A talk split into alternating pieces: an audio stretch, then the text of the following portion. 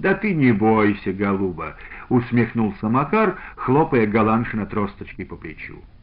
«Я только магазины граблю. Специальность у меня такая — магазины. Или, может, у тебя магазинчик есть?» Привлеченные необычным разговором, осмелев, вокруг Галаншина и Макара стали собираться мужики и бабы. Евсей хихикнул недоверчиво, обошел Макара кругом. «Шутников и мы видывали. За мангазей-то тебя еще скорее, чем в тюрьму упекут. Ну, испугали, да и поймать еще надо. В общем, так, Лукерья Кашкарова мне мать родная. Куплю дом в Шантаре и перевезу ее туда. А пока, чтоб и волос с ее головы не упал. С тем Макар и отбыл. Через две недели пронесся слух, что в Шантаре действительно обворовали магазин и что это дело рук Макара Кафтанова. Лукерья ходила заплаканная, но ни на какие вопросы никому не отвечала. Потом Макар еще появлялся в деревне раза два. Все теперь знали, что Кафтанов действительно уголовник, что он часто попадает за свои воровские дела в заключение, но долго не сидит через полгода, в крайнем случае через год, непостижимым образом освобождается. Оба раза, пожив несколько дней в Лукерье, он объявлял, что уезжает в Шантару покупать для нее дом, но, видимо, сделать покупку не успевал, садился в тюрьму. Сейчас, когда Ивана Савельева принимали в колхоз, Макара ожидали в четвертый раз, но он что-то задерживался. Лукерья плакала, утробно всхлипывая, вытирая мокрое лицо пестрым платком. Все по-прежнему молчали. Наконец тот же Галаншин произнес, «А что ж ты, Лушка, на языки народные в обиде? Ежели оно, как говорится, не то чтобы бревно в глазу, но и сказать не соломина». Кто-то прыснул в углу с мешком и зажался. Потек было, разливаясь говорок, люди зашевелились но шум и говор придавил Панкрат Назаров, рыкнув на все помещение. «Но, Будя, разбалаганились, обдели давайте». «Ну так что, есть какие, окромя Лукерьиных, возражения, супротив Ивана?» Никаких возражений не было. На второй или третий день после собрания влетел на легкой рессорной коляске в Михайловку Яков Олейников — осадил приплясывающего Каурова жеребца возле колхозной конторы, бросил черные ремни вожжин как раз выходившему от председателя Ивану. «Подержи!» и взбежал на крыльцо по расшатанным ступеням. О чем Олейников говорил с Панкратом, неизвестно. Только вышли из конторы оба взъерошенные, как подравшиеся воробьи. Назаров не поглядел даже в сторону Ивана, пошел по своим делам. Олейников же, приняв вожжи, подергал рубцом на левой щеке. «Интересненько приклеиваешься». «Ничего я не приклеиваюсь». «Ну!» — взмахнул Олейников бровями. «Это позволишь нам самим знать». И, упав в коляску, укатил. Вечером того же дня Иван встретил Панкрата у амбаров. Что он, Яшка, насчет меня должно? А хрен с ним, сказал Назаров. Он насчет всякого обязан. Его дело такое. Эти слова успокоили Ивана и всполошенную наездом Олейникова Агату.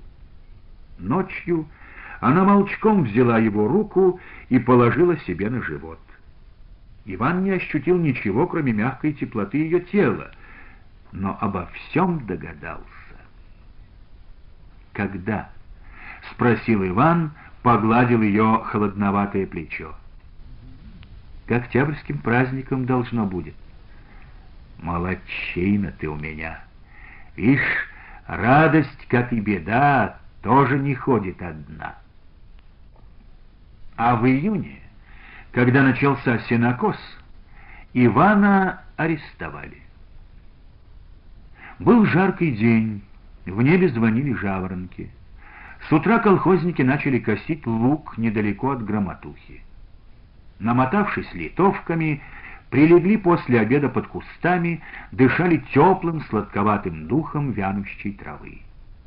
Иван глядел, как солнце выжимает влагу из скошенных волков, как дрожит над ними теплый воздух, и, улыбаясь незаметно, тихо и покойно, думал о богате, которая лежала рядом на спине, крепко скрестив расцарапанные прошлогодними дудками ноги, прикрыв лицо выленившим платком. Думал о ребенке, которого она носит в себе. Ивану хотелось, чтобы это была дочь. На дороге, сползающей к лугу по угорью, гулко затарахтели дрожки. Иван только голову повернул на стук, а жена уже стояла почему-то на ногах, прикрыв ладошкой глаза, всматривалась в дорогу. Потом испуганно притиснула руки под начинающие уже набухать груди. «Ты чего, Агата?» — поднялся Иван. «Ой, не знаю. Заколотилось сердце от чего-то». Дрожки подъехали, соскочил с них плотно запыленный, даже в мохнатые брови густо набилась пыль, Яков Олейников, а с ним пожилой милиционер. «Здорово, колхознички! Бог в помощь!» — сказал он повскакавшим людям и повернулся к Ивану. «Ну, поехали, значит. Как приклеился, так и отклеим». Вскрикнула Агата, повернулась к Олейникову посеревшим лицом, загораживая мужа. «Отойди, баба!» — строго произнес Яков. «В каталажку, что ли, вашку?» — спросила испуганно Василиса Пасконова — Та самая Василиса, которая впервые разнесла по деревне весть о непристойных взаимоотношениях Федора Савельева и жены Нютина. А за что, ежели спросить? И прям, товарищ гражданин, разъяснил бы людям, угрюмо поддержал ее пожилой кряжестый колхозник Петрован Головлев, разгребая пальцами на обе стороны давно не стриженную бороду. «Посторонись!» — кинул Олейников зычно но круг не разорвался. Люди молча и ожидающе глядели на него. «А действительно, что случилось?» — проговорил, подойдя к Олейникову, 23-летний сын председателя колхоза Максим Назаров, высокий, с таким же крепким и широким, как у отца, подбородком. 19 лет Максим ушел в армию, неделю назад приехал в отпуск к родителям, поблескивая рубиновыми лейтенантскими кубиками на петлицах гимнастерки. Нынче с утра он вместе со всеми махал литовкой и уморился, видать. После обеда сразу же заснул, уронив голову на копешку травы. Сейчас глаза его были припухшими, на щеке еще держались вмятины от травяных стеблей. «Уголовное дело», — недовольно сказал Олейников. «А может и политическое. Суд разберется». «Да что такое Иван и сделал?» Тонким фальцетом враждебно крикнул Евсей Галаншин и оглядел колхозников, ища поддержки. «Именно! Не уж людям нельзя обсказать!» посыпалось со всех сторон. «А может, может, Иван все же утаил какие прежние грехи?» — крикнул тот же Евсей Галаншин, никогда не отличавшийся постоянством. «А теперь еще всплыло? Панкрат предупреждал, помните?» «Ладно, мужики», — вошел в круг Иван. «Братец Федор, должно, удружил мне. За тех двух жеребцов. Да разберутся же люди». «Это какие такие жеребцы?» — крутнулся Евсей Колейникову. «Что по весне потерялись, что ли?» Отделенческие? Они, сказал Иван и вернулся к плачущей Агате. Два отделенческих жеребца, на которых Федор разъезжал по своим заготовительным делам, потерялись дня через три или четыре после увольнения Ивана. «Значит, колхозник теперь», — усмехнулся Федор, когда Иван принес заявление с просьбой освободить с работы. А тебе что? Опять не нравится? Мне что? Приняли колхозничей. А потом и потерялись эти злосчастные лошади. Вечером Кирьян, как обычно, спутал их и пустил на ночь в луг.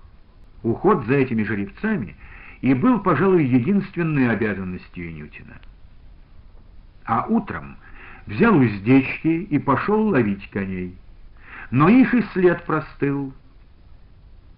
Так сказал на утро Федор, встретив Ивана на улице. Пока работал на отделении, пакостить не осмеливался, а теперь, значит, решился. «На что я решился?» — произнес Иван. И только после этого дошел до него зловещий смысл Федоровых слов. «Да ты, ты что городишь? Придумал бы поумнее что?» «Разберемся, милок», — бросил Федор и, покачивая широкой спиной, ушел. И вот приехал Яков Олейников. Иван долго и молча гладил вздрагивающую спину, прильнувшей к нему Агаты. «Будет, будет же! Чего зря? Это ведь доказать надо. Прощай пока!» И сел в тележку. Олейников тоже направился к дрожкам. Милиционер, сидевший за кучера, подобрал вожжи. «Постойте-ка!» и, раздвигая ветки, из-под куста поднялся неуклюжий парень-толстяк Аркашка Молчанов по прозвищу Молчун. В Михайловке не было человека диковиннее, чем этот. За свою почти тридцатилетнюю жизнь он вряд ли произнес несколько сотен слов. Годами иногда не слышал никто его голоса. На людях он бывал часто, хотя обычно сидел или стоял где-нибудь в сторонке, слушал, о чем гомонит народ, поглядывал с любопытством вокруг из-под своего спутанного тяжелого чуба. Но молчал, как камень, и на его красивом монголистом лице не отражалось абсолютно ничего. «Слушай, Аркашка, ты не мой, что ли?» — спрашивали его иногда. Обычно Аркадий ничего не отвечал на такие расспросы но случалось все же разжимал губы. По что же? Нет. Так чего все молчишь-то? А об чем мне говорить? И умолкал намертво снова на год на два. Аркадий был работящ, тих, добродушен и обладал чудовищной силой. Пятипудовый куль с пшеницей он, шутя, забрасывал на бричку одной рукой. Взявшись за рога, легко валил на землю любого быка. Его силу особенно почему-то чуяли лошади. При его появлении оседали на задние ноги, беспокойно стригли ушами. Хотя к животным, как и к людям, он никогда не проявлял злобы или насилия. Жил он в просторном светлом доме, построенном недавно в одиночку с престарелой глуховатой матерью. Выполнял по дому все женские работы на советы мужиков жениться отмалчивался по обыкновению, но один раз сказал, «Они боятся, какую не попробуешь обнять, хрустят. Со стекла они, должно, все бабы сделаны». Девки действительно боялись этого парня, хотя, зная безобидный Аркашкин нрав, то и дело со жгучим любопытством вертелись у него на глазах. Едва раздался Аркашкин голос, все умолкли. Аркадий прошел в развалку мимо притихших колхозников и сел на дрожке рядом с Иваном. «Так, и далеко тебя прокатить?» Олейников снял фуражку, вытер мокрый лоб. «До милиции!» — сплюнул Молчанов на траву. «Это можно. А в чем покаяться хочешь?» «В ту ночь, когда кони потерялись, я на рассвете к громотухе ходил» переметы проверить. Матерь прихворнула, ухи попросила. Не спеша проговорил Аркадий и умолк. Все терпеливо ждали, что он скажет дальше, а он не собирался вроде больше говорить. «Все, выкидываешь тут фортели, слазь к чертовой матери!» «Я иду, гляжу, Кирьян тех коней ловит, и Нютин-то, ночью, значит». Еще серо на небе, а он уж ловит коней. Скакнул на одного, другого в поводу держит. Поехал. «Ну?» — раздраженно воскликнул Олейников. «Иди ты! Что орешь?» — обиделся Молчанов и, нахохлившись, отвернулся. «Ты, Олейников, дай ему высказаться, не торопи!» «Это чудо галимое! Аркашка Молчун беседует!» — закрутился Евсей Галаншин. «Ты давай, Аркашенька, закручивай свое ораторство!» «Так поехал Кирьян. А куда?» «К Звени-горе поехал!» Со злостью, которой никто не ожидал, почти крикнул вдруг Молчанов. Я проверил переметы, обратно иду. И Кирьян с пригорка спускается. Пехом идет, уздечками в руках побрякивает. «Куда же он коней отвел?» — спросил Петрован Головлев. И мне тоже любопытственно стало. Кирьян протопал в деревню, меня не заметил. Я взошел на пригорок, глянул, недалече цыганский табор стоит. Костры сквозь туман мигают. Несколько мгновений люди стояли вокруг, не шелохнувшись. Иван сидел рядом с Молчановым, опустив голову. Он даже будто и не слушал, о чем рассказывает тяжелый на язык Аркадий. Первым нарушил тишину Головлев Петрован. «Постойте, мужики! Так оно что же получается? Цыганишком, значит, коней сплавил Кирьян-то!» «Люди, люди!» — врезалась сбоку в толпу Агата. «Ей-богу, Иван не виноват! Да разве ж он могет на такое?» «Помолчи, Агата!» «А разобраться надо!» «Что ж ты, молчун проклятый, раньше никому не обмолвился?» Поднялся шум, гвалт. «Тихо!» — заорал Олейников, размахивая фуражкой, и повернулся к Молчанову. Значит, свидетельские показания хочешь дать? Что ж, поедем. Сытый Мерин поволок дрожки через луг на дорогу. Агата сделала вслед пару шагов, надломилась полнеющим уже станом, а в траву. Плечи ее крупно затряслись. Колхозники растерянно стояли вокруг, будто все были в чем-то виноваты. В прозрачно-синем небе по-прежнему густо толкались жаворонки, обливая землю радостным звоном. Аркадий Молчанов вернулся на следующий день. Он пришел под вечер, снял запыленную одежду, умылся и жадно начал хлебать окрошку с луком. Мать беспрерывно подливала ему в чашку. «Чего там с Иваном?» — заскочил в дом сын председателя Максим Назаров разобрались, разбираются. И больше не мог вытянуть из него ни слова. Потом Молчанова еще несколько раз вызывали в район. Туда увозили, оттуда он неизменно возвращался пешком. На расспросы не отвечал, только хмурился все сильнее и сильнее. Таскали раза три в район и Кирьяна, и Нютина. Раз вызвали Федора Савельева. Кирьян возвращался всегда в подпитии, любопытствующим, как и Молчанов, не отвечал, только, скривив рот, произносил всегда одну и ту же фразу. «Ничто переворот ему вдыхало. И Аркашке вашему тоже честного человека не обгадить, как птицы могильный крест». И Федор после поездки был немногословен. «Дал Бог мне, братца!» Только и произнес он.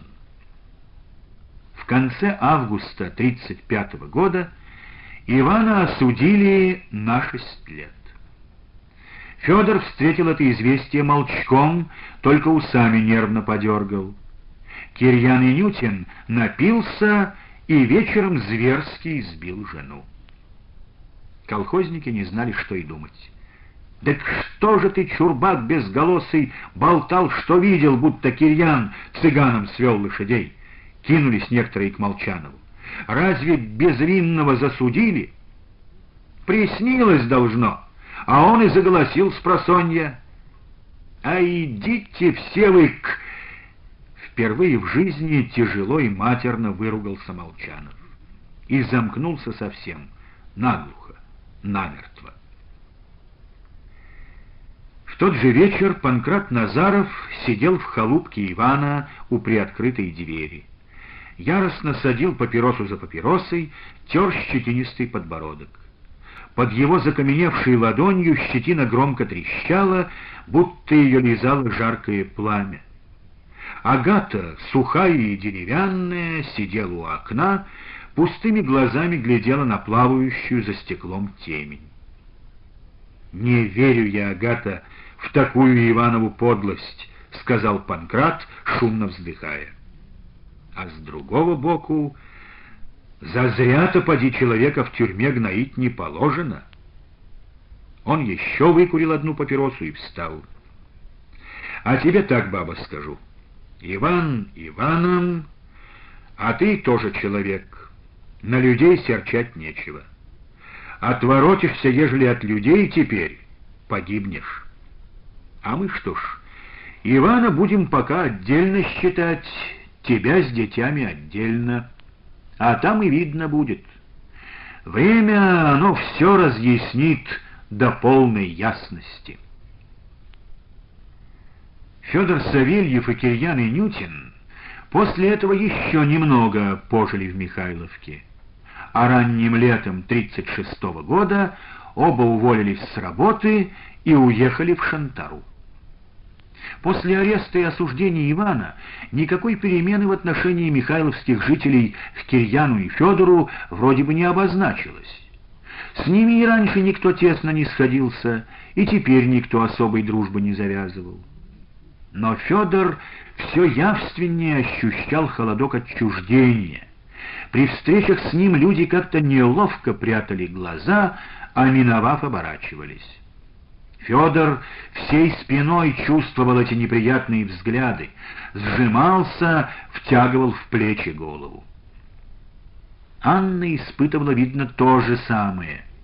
Большие светло-серые глаза ее, в которых можно было когда-то утонуть, делались все мельче, пустели, как степь к концу сентября. Стройная, высокая, имевшая уже троих детей, но все еще хранившая девичью легкость, она сразу как-то обмякла, потяжелела.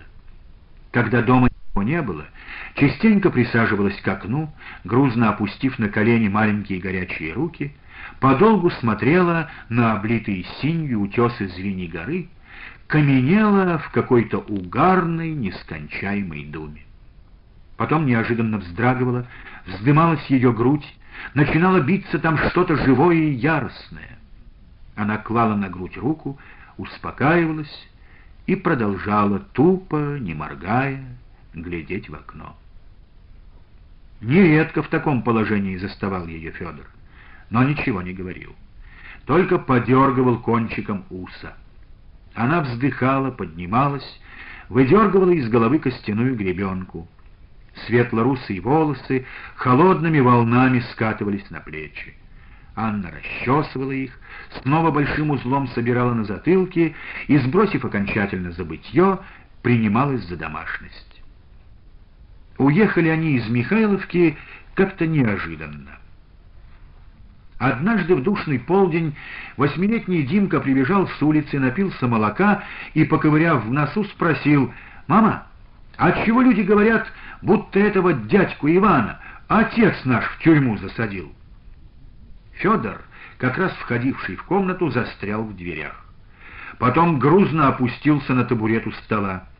Посидел в тяжелом раздумье и вскочил, отшвырнул ногой табуретку. «Хватит! Каждый глазами напополам стригет, будто и в самом деле я Ивана!» И тем же часом уехал в Шантару. Через три дня вернулся с новым приемщиком отделения, подкатил к дому бричку-параконку. Через час нехитрые пожитки были уложены. Федор посадил на воз Анну с Андрейкой, сунул вожжи Семену. «Трогай потихоньку». Сам приостановился, попросил спичек у подошедшего Назарова. «Уезжаешь, значит? Где там робить будешь?» В МТС пойду, на курсы, по машинной части. Э, он как? По машинной это добре. Скоро их много должно машин-то будет, — одобрил Панкрат. И, помолчав секунду, прямо сказал, — это хорошо, что уезжаешь от сель. Вот как? Пробегавший мимо Евсей Галаншин полюбопытствовал с откровенным цинизмом. «А как ты, Федор, без Кирьяна-то? Али все ж к себе его выпишешь?» Внешне Федор остался спокоен, только потная шея налилась бронзой, да потяжелели мятые щеки. «А это уж как мне удобнее!» — усмехнувшись, полоснул он Евсея тугим взглядом. Кирьян и Нютин с семьей уехал из Михайловки через неделю. А еще через две вездесущая Василиса Пасконова, ездившая на воскресный шантарский базар, доставила известие, что Инютин тоже поступил на те самые курсы при МТС, о которых говорил Федор. Обои с тетрадочками под мышками теперь ходят, на одной скамеечке курсы постигают, звонила она, захлебываясь от торопливости. А про Анфиску его что слыхала, нет? Любопытствовали бабенки. Да что виноват, крутилась Василиса. Где ж прознаешь за день? Кабы я хоть недельку там пожила. Покачивали головами михайловские бабы и мужики, дивовались на такую дружбу Федора и Кирьяна.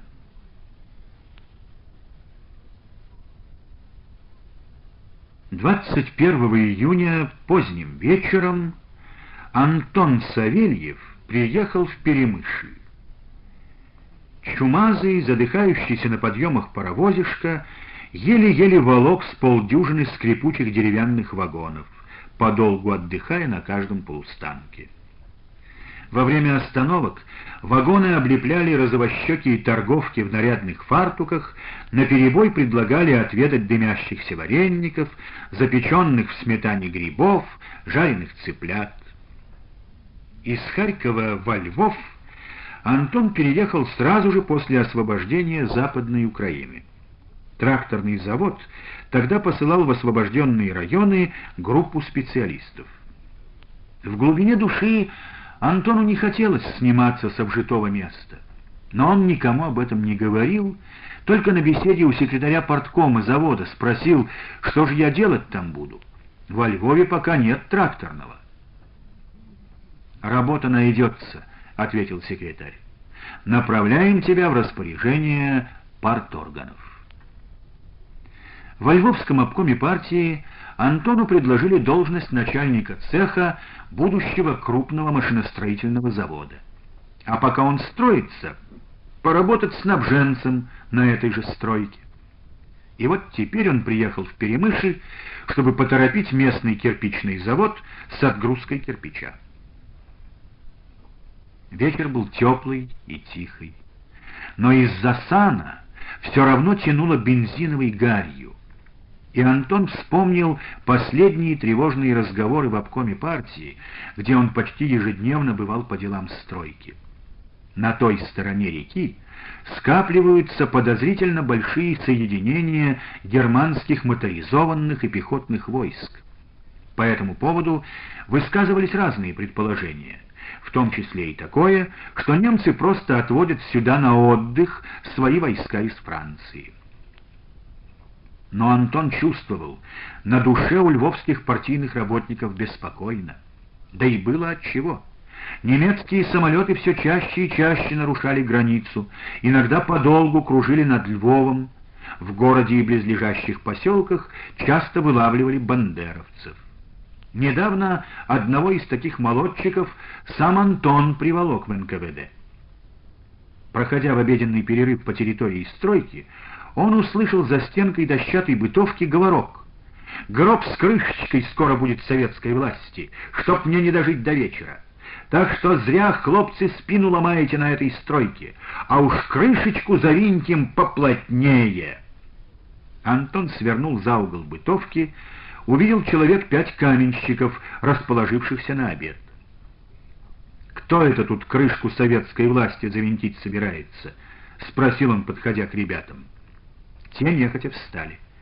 И тут только Антон сообразил, что поступил неосторожно. Угол был глухой, поблизости ни души. «А я, допустим», — усмехнулся Верзила в обляпанном известью пиджаке и зыркнул по сторонам. «Кто такой? Как фамилия?» Отступать было поздно. «Карточку показать, или на слово поверишь?» И Верзила распахнул пиджак. На груди чернел вытатуированный трезубец, эмблема бандеровцев. Терять времени было нельзя. Почти не размахиваясь, Антон саданул Верзилу в заросший подбородок. «Что стоите? Бей, гада!» — заорал тот, выхватывая нож. Антон поднял с земли обломок кирпича. Больше ничего не оказалось под рукой. Но кирпич был уже не нужен. Четверо каменщиков навалились на бандеровца, скрутили ему руки. Раздумывая обо всем этом, Антон шагал по тихим, утопающим в садах улочкам Перемышля к гостинице. На кирпичный завод он решил идти завтра с утра. Завод работал по воскресеньям. А сейчас хорошо бы побриться и поесть. Несмотря на поздний час, ему удалось отыскать еще не закрывшуюся парикмахерскую. Брили в этих местах не так, как в Харькове. Цирюльник сперва тер лицо мыльной палочкой, потом ладонью долго втирал в кожу мыльную пену. То же самое он проделывал со вторым клиентом, с третьим, а потом уже брал бритву и возвращался к первому. Но сейчас клиентов не было, и Антон побрился быстро. Парикмахер, старый седой еврей, так стремительно махал бритвой, что было удивительно, как он ухитряется при этом не порезать кожу. «Что за саном делается, не слышно?» — спросил Антон. «Откуда же я знаю, что за саном?» — ответил парикмахер с отчетливой еврейской интонацией. «Или вы думаете, я туда хожу обедать сквозь пограничные кордоны?» Но, кончив бритье, добавил, «На днях, по слухам, напротив Перемышля какая-то танковая часть остановилась. Как вы думаете, что здесь надо германским танкам?» «Не знаю», — вздохнул Антон. «Да-да», — вздохнул и парикмахер. «Но ведь не может этого быть. У Советского Союза же с Германией пакт о ненападении». Потом Антон сидел в маленьком уютном буфете при гостинице. Здесь, как во львовских буфетах, давали такие же гастечки, микроскопические пирожные и небольшие бутерброды-канапки. Только кофе был не таким крепким, как во Львове, жиденьким и почти безвкусным. Улегшись на койку в своем номере, Антон долго ворочался, никак не мог уснуть. Как там дома Лиза? И приехал ли Юрий? Почему-то беспокойно думал он. Единственный его сын Юрий, токарь на Харьковском тракторном, сегодня должен был приехать в гости на весь отпуск. Постепенно сон брал все-таки свое. Последнее, что он услышал, за тонкой дощатой перегородкой, кто-то без конца мурлыкал веселую львовскую песенку. Во Львове идет капитальный ремонт, шьют девушки новые платья. Проснулся он от страшного грохота. Вскочив на кровати, Антон в первые секунды не мог сообразить, где он и что происходит. Потом на стенах заплясали отцветы огня, что-то вспыхнуло недалеко от гостиницы.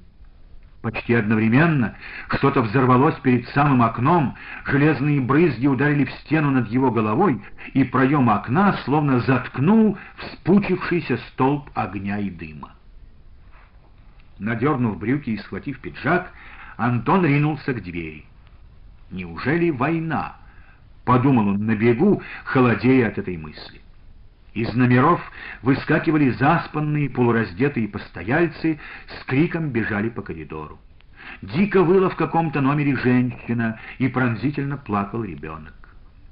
Едва Антон выскочил на улицу, небольшая двухэтажная гостиница вздрогнула, кирпичная стенка, возле которой он стоял, вдруг повалилась на него, рассыпаясь. Антон успел отскочить и уже с противоположной стороны улицы увидел, как медленно начала крениться черепичная крыша гостиницы и вдруг рухнулась, провалилась между стен. И только тут отчетливо и больно застучало в голове «Это война! Война! Война!» На улице было почти совсем светло, но вокруг стоял невообразимый грохот, рвались снаряды. Ведь они же оттуда, из-за сана, стреляют прямой наводкой, сообразил Антон. Хотел бежать к вокзалу. А где же та женщина, что кричала? Успела она выскочить? Помочь, помочь!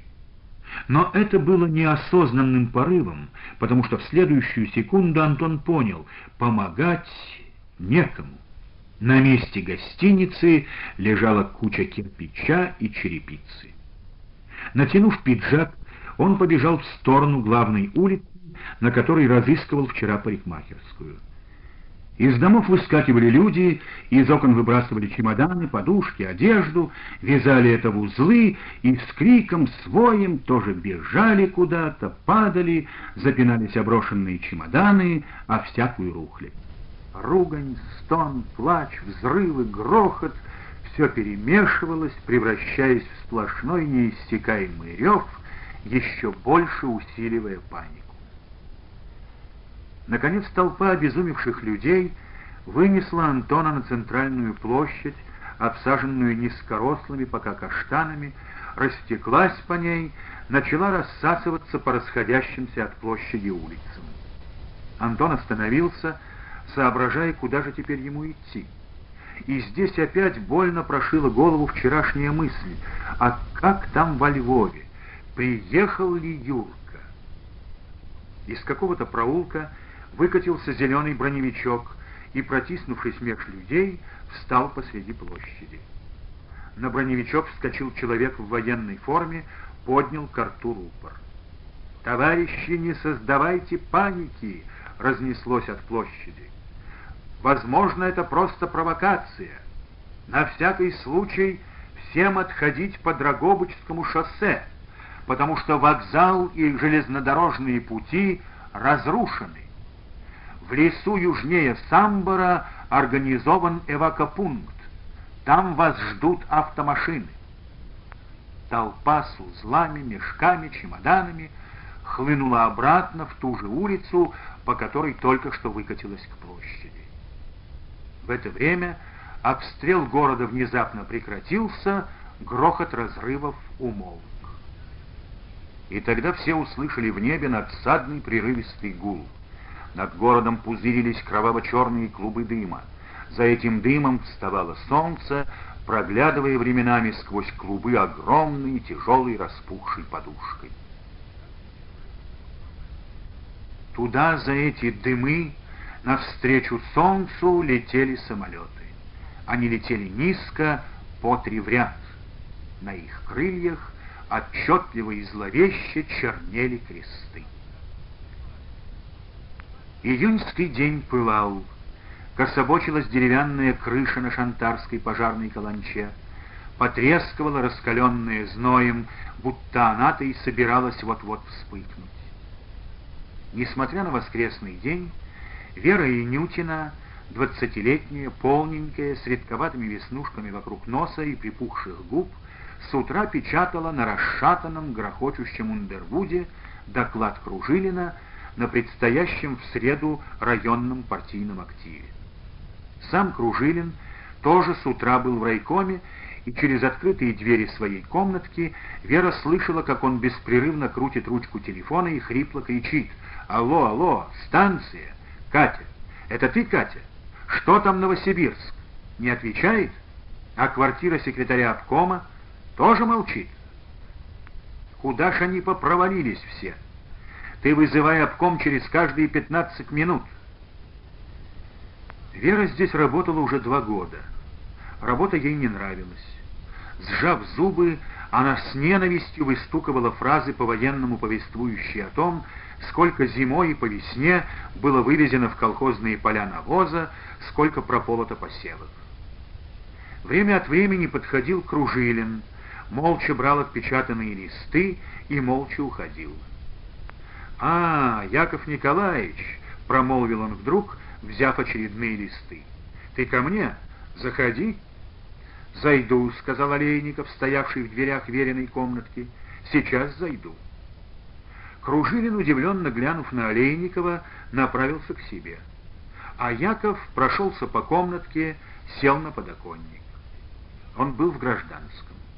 Новый, совсем еще не смятый парусиновый костюм и белая рубашка ярко оттеняли его посиневший с годами рубец на щеке. Поперек этого рубца билась вздувшаяся красная жилка. Вера боялась неразговорчивого, вечно хмурого Олейникова, из глаз которого, почти скрытых нависшими бровями, всегда лился знобкой, пронизывающий до сердца холодок. Она впитала эту боязнь с детства. Мать, укладывая в постель неугомонного Кольку, частенько говорила в сердцах, «Да что за ребенок, язви его! Вот погоди, кликну Яшку Олейникова, что с рубцом на щеке, он живо приедет!» Но Олейников к ним не приезжал. Зато Вера помнит, как Олейников приезжал ночью перед рассветом к Маньке Огородниковой. Это было давно, через год после возвращения из Михайловки. Вера и Манька были почти ровесницы. Они сдружились, целыми днями бегали по степи, играли в прятки, благо громотушкины кусты подступали чуть не к избенке Огородниковых, стоявшей на самой окраине Шантары. Однажды они с Манькой долго читали при свете керосиновой лампы какую-то книгу. А когда закончили, Вера побоялась идти домой по темным улицам и осталась ночевать. Сквозь липкий тяжелый сон она слышала, как заурчала под окнами машина, раздался какой-то стук, голоса. Когда протерла ладонью глаза, увидела под лампой Олейникова в тяжелой длиннополой шинели, в фуражке, пристегнутой к подбородку глянцево-черным ремешком. У дверей стояли трое незнакомых людей в таких же шинелях, как Олейников. Манькин отец — густо до самых глаз заросший рыжей бородой старик, дрожащими руками натягивал сапоги. Олейников терпеливо курил. Манькиного отца звали Ерофей Кузьмич. Он был ей не родной. Трехлетней девчонкой взял ее из детдома. Работал в промкомбинате сапожником. Жили они вдвоем, потому что жены у Ерофея Кузьмича не было. Вера помнит, как Огородников обулся, выпрямился. «А за что?» — спросил он. «А там объясним», — вяло ответил Олейников, раздавливая тупорылым сапогом окурок на половице.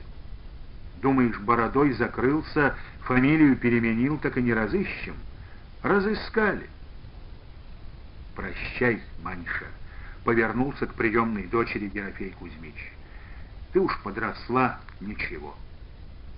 Подвернется хороший человек, замуж иди. Ничего, изба есть.